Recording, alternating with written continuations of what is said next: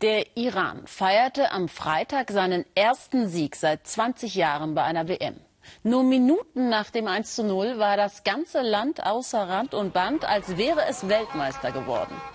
Doch normalerweise dürfen sich nur Männer im Land am Fußball erfreuen. Frauen ist es verboten, ins Stadion zu gehen. Doch die wehren sich jetzt.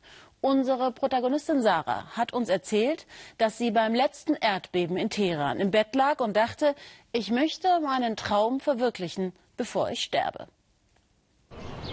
Sarah ist glühender Fan des iranischen Fußballvereins Persepolis. Ihr rotes Käppi macht ihre Begeisterung für den Fußballmeister des Iran ziemlich offensichtlich. Genau das will sie.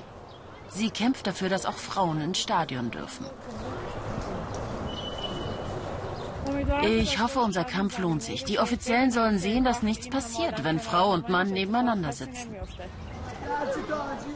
Die Begründung der Islamischen Republik lautet, dass die Männer sich im Stadion so daneben benehmen, dass es nicht gut sei für Frauen, die ganzen Schimpfwörter zu hören.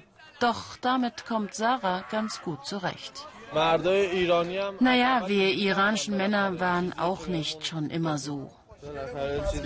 Die Offiziellen haben uns vermittelt, dass es so besser ist. Sarah zeigt ein Foto und verschafft sich plötzlich ziemlich Respekt in der Männerrunde. Denn sie hat es geschafft, als Frau ins große Azadi-Stadion in Teheran zu gelangen. An den Sicherheitskräften vorbei, als Mann verkleidet. Wenn Männer ins Stadion gehen, nehmen sie eine Tröte mit. Eine Flagge oder ein T-Shirt. Wir Frauen haben noch extra etwas dabei. Das ist unsere Eintrittskarte ins Stadion. Einen Bart. Sie erzählt uns, wie nervös sie war, als sie das erste Mal ins Stadion ging. Als ich dann die zweite Schleuse unerkannt passierte und den grünen Rasen sah, diese Wahnsinnsatmosphäre spürte, musste ich weinen. Erst wenn man drin ist, merkt man, was man jahrelang verpasst. Es ist ein täglicher Kampf um die Stellung der Frauen in der Gesellschaft, nicht nur im Stadion. Zusammen sind wir Champion, heißt es auf dem Plakat, das extra für die WM auf einem großen Platz in der Hauptstadt aufgehängt wurde. Keine Frau ist darauf zu sehen.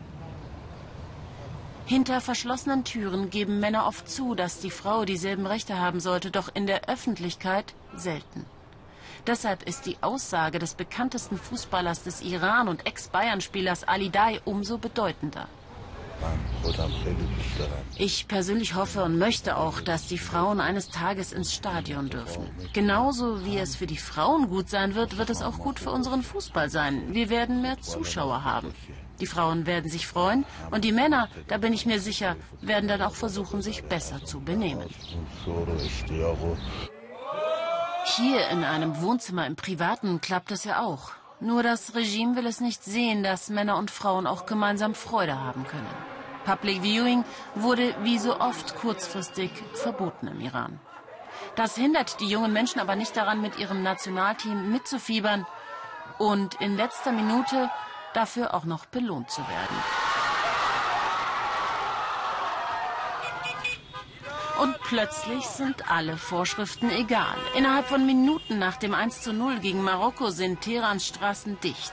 Ausgelassen feiern Männer und Frauen zusammen den ersten Sieg nach 20 Jahren bei einer WM.